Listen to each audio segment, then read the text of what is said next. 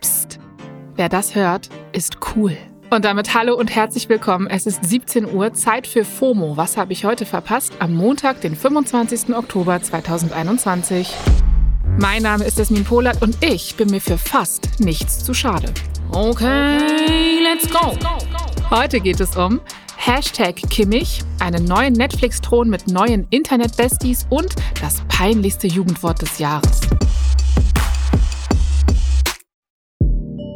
Herzlich willkommen in dieser KW 43, die mit Aufregung beginnt, denn der Fußballnationalspieler Joshua Kimmich hat sich zur Corona-Impfung geäußert und damit das Internet in Aufruhr versetzt.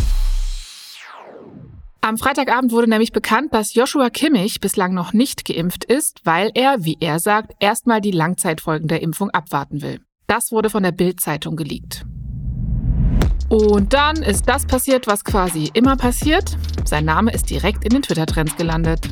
Bei vielen UserInnen ist dieses Statement auf Unverständnis gestoßen, unter anderem weil Kimmich zusammen mit seinem Teamkollegen Leon Goretzka die Spendeninitiative WeKick Corona gegründet hat. Die setzt sich für Vereine und soziale Einrichtungen aus allen gesellschaftlichen Bereichen ein, die unter der Pandemie leiden.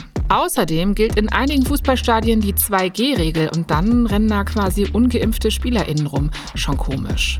Aber weder bei den deutschen Vereinen noch bei FIFA und UEFA besteht eine Impfpflicht. Allerdings empfehlen die DFL und der FC Bayern offiziell, sich impfen zu lassen. Am Samstag wurde Kimmich dann nach dem Spiel Bayern gegen Hoffenheim darauf angesprochen, was gerade über ihn berichtet wird. Und er hat dann unter anderem gesagt, dass er kein Corona-Leugner oder Impfgegner sei, er aber eben die Langzeitfolgen abwarten will. Kimmich hat gesagt, er findet es schade, dass es bei der Thematik nur noch geimpft oder nicht geimpft gebe. Und er hat gesagt, dass er Corona sehr ernst nehme, alle zwei, drei Tage getestet wird und sich an die Hygienevorschriften hält. Jedenfalls ging die Diskussion online trotzdem weiter, inwiefern Kimmich den Impffortschritt lähmt, seine Rolle als Vorbild, persönliche Entscheidungen versus Allgemeinwohl wurden besprochen und so weiter. Aber nur noch mal für uns alle, ja, zur Einordnung. Der Immunologe Carsten Watzel hat heute im ARD Morgenmagazin gesagt, dass Langzeitfolgen bei der Impfung sehr unwahrscheinlich sind. Er sagt, sprich, ich lasse mich jetzt impfen und habe vielleicht nächstes Jahr irgendeine Nebenwirkung. Das gibt es so nicht. Die Nebenwirkungen der Impfung treten immer direkt nach der Impfung auf, innerhalb von wenigen Wochen. Watzel hat dazu auch noch einen Twitter-Thread veröffentlicht, den verlinken wir euch in den Show Notes. Alle anderen Reaktionen findet ihr auf Twitter unter Hashtag Kimmich, Hashtag Impfung, Hashtag Langzeitfolgen, Hashtag Langzeitstudien, Hashtag Nebenwirkungen, Hashtag... Tada!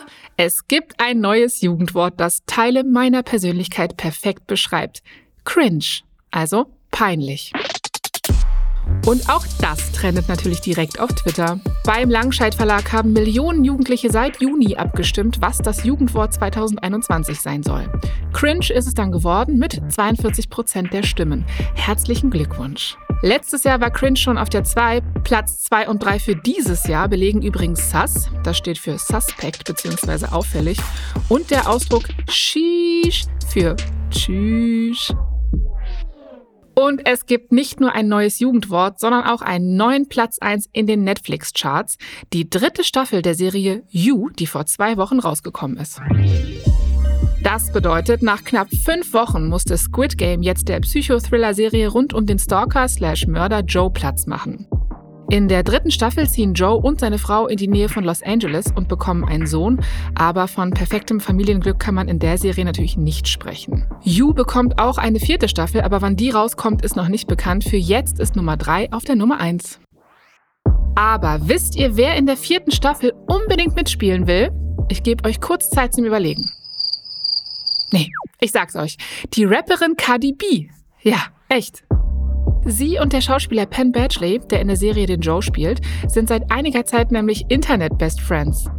Badgley hat in einem Interview gut über Cardi gesprochen. Cardi hat's gesehen und dazu getwittert: OMFFFFGGG, er kennt mich. Yo, ich bin berühmt. Also so berühmt, berühmt. Ja, und Netflix scheint das ähnlich zu sehen. Der offizielle Twitter-Account von Netflix hat jetzt nämlich in der Bio folgendes stehen. Eine Petition, Cardi B als Gast in die vierte Staffel You zu bekommen. Okay, let's go. Wir enden mit einer traurigen Nachricht, die durch alle Timelines gewandert ist. Der Schauspieler James Michael Tyler ist mit 59 Jahren an Krebs gestorben. Er hat in der Serie Friends den Coffeeshop-Betreiber Gunter gespielt. Jennifer Aniston, die in der Serie Rachel gespielt hat, hat auf Instagram von ihm Abschied genommen und einen Clip aus der Serie mit ihm und ihr geteilt.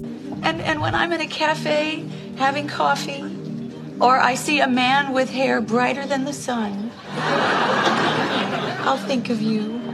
Dazu hat sie geschrieben, Friends wäre nicht dasselbe gewesen ohne dich. Danke für die Lacher, die du in die Show und in unser aller Leben gebracht hast. Wir werden dich so vermissen. Oh Mann, und damit habt einen schönen Abend. Das war's für heute mit FOMO. Wir hören uns morgen wieder hier auf Spotify. FOMO ist eine Produktion von Spotify Studios in Zusammenarbeit mit ACB Stories. Folgt uns auf Spotify, wenn ihr nicht cringy sein wollt.